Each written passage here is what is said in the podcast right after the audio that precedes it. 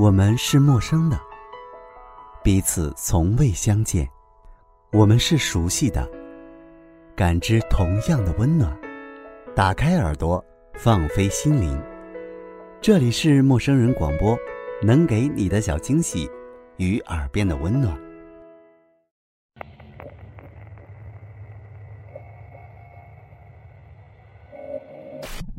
亲爱的各位听众朋友，大家好，欢迎收听陌生人广播，能给你的小惊喜与耳边的温暖。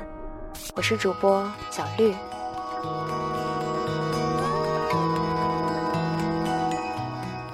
小绿这次要带给大家的是来自森山大道的摄影随笔集《犬的记忆》。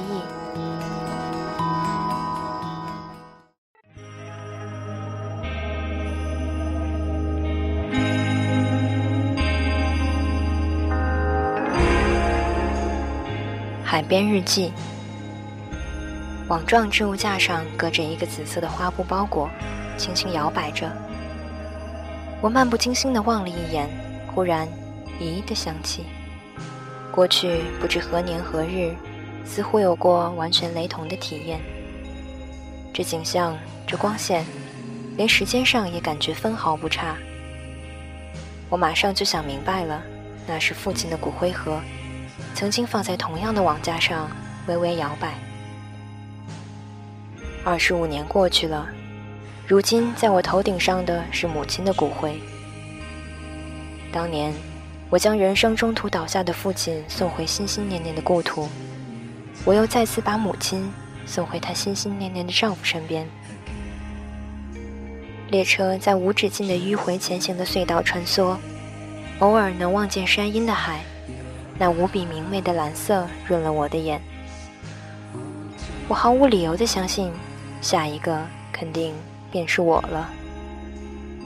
一簇簇顶着实践地区特有的色泽光润的红瓦片的小村落从眼下闪过，这是去年仲夏我护送母亲遗骨去岛根县菩提寺落葬时发生的事。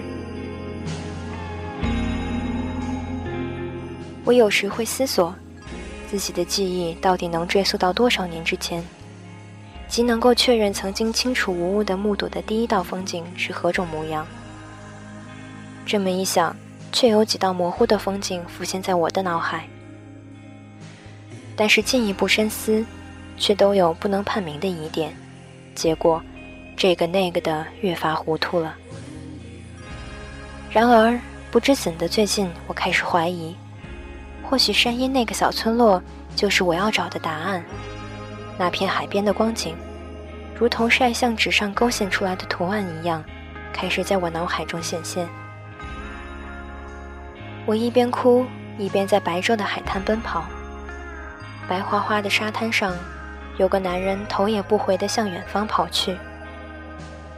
我拼命地追赶他黑色的背影，脚下不知被什么东西一绊，跌倒了。痛感的记忆现在已是没有，只记得当时自己哭喊得更加厉害。后来那男人笑着，慢慢的走回来，或许亦是因为白纱的反射吧，被泪水模糊的眼前景象异样的灼烧起来。来到我身边的男人突然拖住我的腋下，一下子把我高高的抱起。霎时，四海、四邻、四家。似鸟的各种影像残片，从我眼前瞬时掠过，交错飞舞着，被大风吹向碧蓝的天空。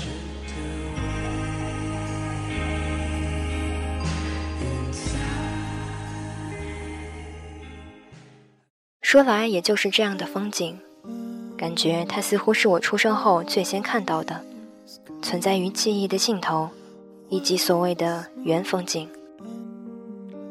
不确定的、相当观念性的风景碎片还有很多，而我能确信我真正见过的，却只有这山阴海边的一幕。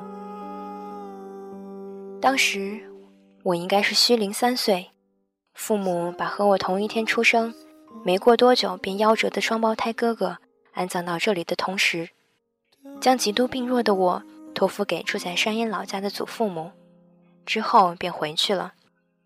当年事情的来龙去脉，我从未向生前的父母询问，他们也不曾解释我只是隐隐猜到一些而已。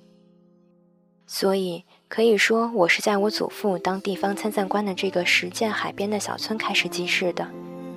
前面所说的我的最初记忆里，海滩上的那个男人是我的父亲。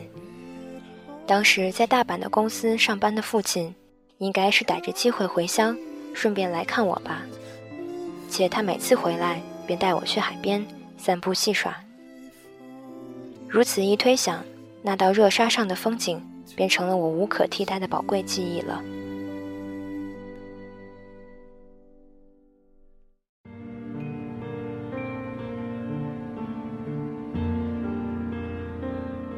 人的一生其实不过是在无数风景片段的组合中奔走穿梭而过的吧。即便说世事无常，逝者皆空，然而那时那刻的那道风景，如今且归于何处呢？当我想到这些的时候，我所体会到的不是感伤，而是一种类似愤慨的感觉。人们总在不断的失去自己曾经拥有的风景。那感觉可以看作一种对于时间的焦躁。我认为时间并非无限延伸而去的东西，而是时刻的在压迫着我们。对失去的风景的追忆，同时亦是一次对通向将要来临的死亡的风景的预感。因此，我在思念山阴的风景时，总有些许正在返祖的感觉。不可思议的是，这种思念并不是阴暗的。却像凝望着一个光明透彻的场所般，内心静谧。山阴这个地方，平时没来由的给人一种阴郁、暗淡的印象，而在我看来，这里的风土却是如此明媚，如此美丽。由于去年母亲的逝世，我感到比以前更亲近山阴的风土了。虽说也没什么大不了的，但今后无论我身在何处，一念及山阴。恐怕都能在梦里魂飞回去。有了这样的心灵归宿，我甚至感到心里的负担反而减轻了。那久远昔日的白昼海滨光景，珍藏在我记忆的最深的尽头。对我来说，那是一片涅槃净土。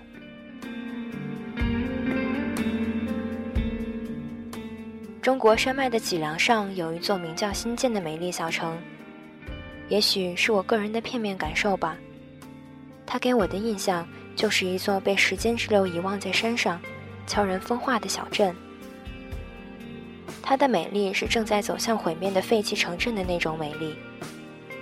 将小镇一分为二的高梁川激流之声，听上去好似为这座正在晴雪飘舞、寂寞潦倒中慢慢死去的城市哀悼的挽歌。那天我们在新建市吃午饭，透过餐厅玻璃窗，眺望博贝线上穿梭的货车。我想起刚进高中时读过的一部短篇小说，正是它令我对这新建市抱了小小的初印象。那是井上庆的彻夜的旅客。这次的山阴之旅，也特别设计了来这座遗忘于记忆一角的小城一关。我们计划驱车从冈山县沿高梁川到达新建，然后一路奔向冬天的日本海。午餐后到街上稍微逛逛，薄日微照，通过小说想象的小城之貌与眼前的街景重合了。两座城市在我脑海中轻巧的重叠，刹那间，我被一种不知是困惑还是感动的奇妙情绪包裹。当一直以来对这座城市所抱有的想象，与眼前的现实合二为一时，不知为何，我心中的那座城便慢慢消失了。怀着些许莫名萧索的心情回到车上，我们离开了新建市。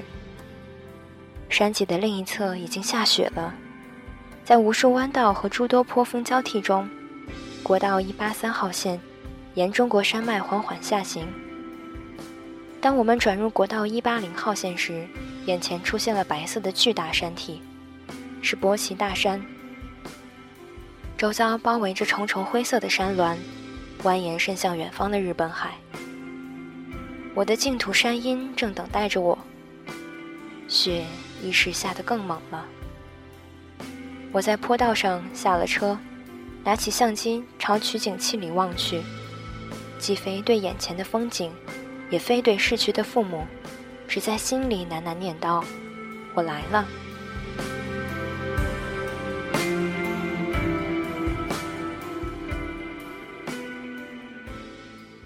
夜间下细雪，气温零度。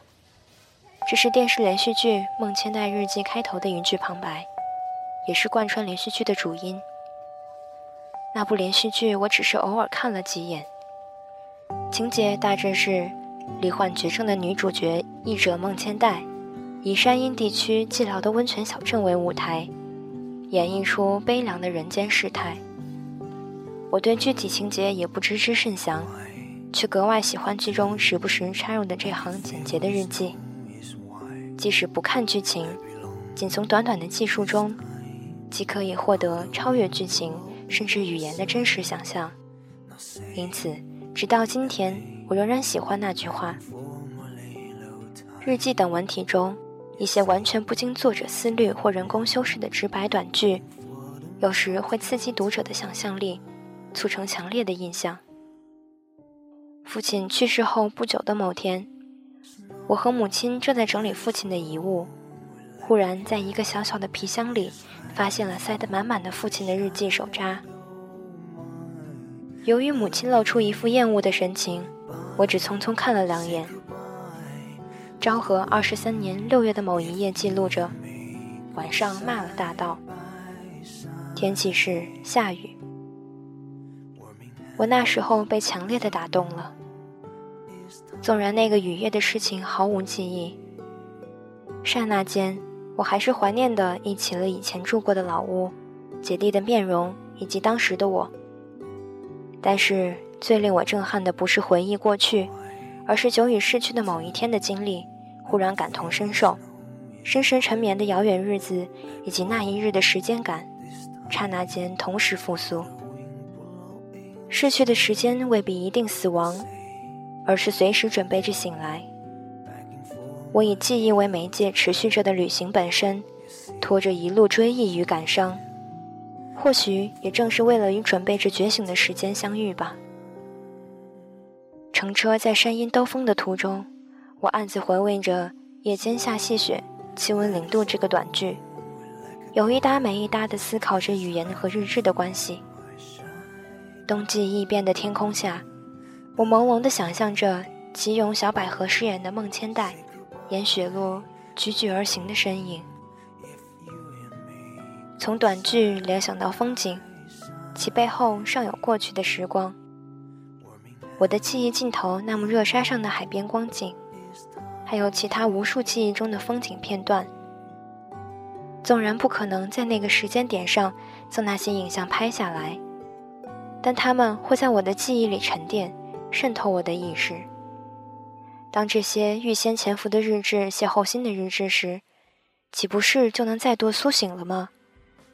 我认为这并不限于我自身所拥有的那些日志。所谓记忆，大概就是这样的东西。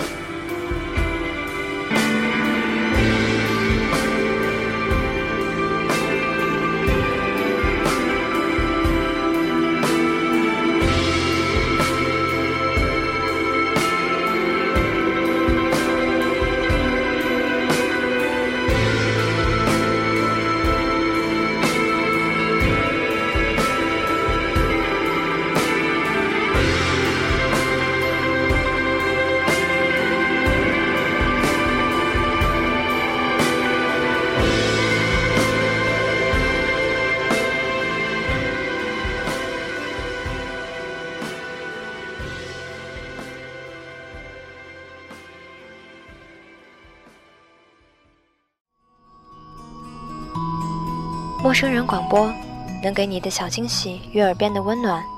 我是主播小绿，下期节目我们再见。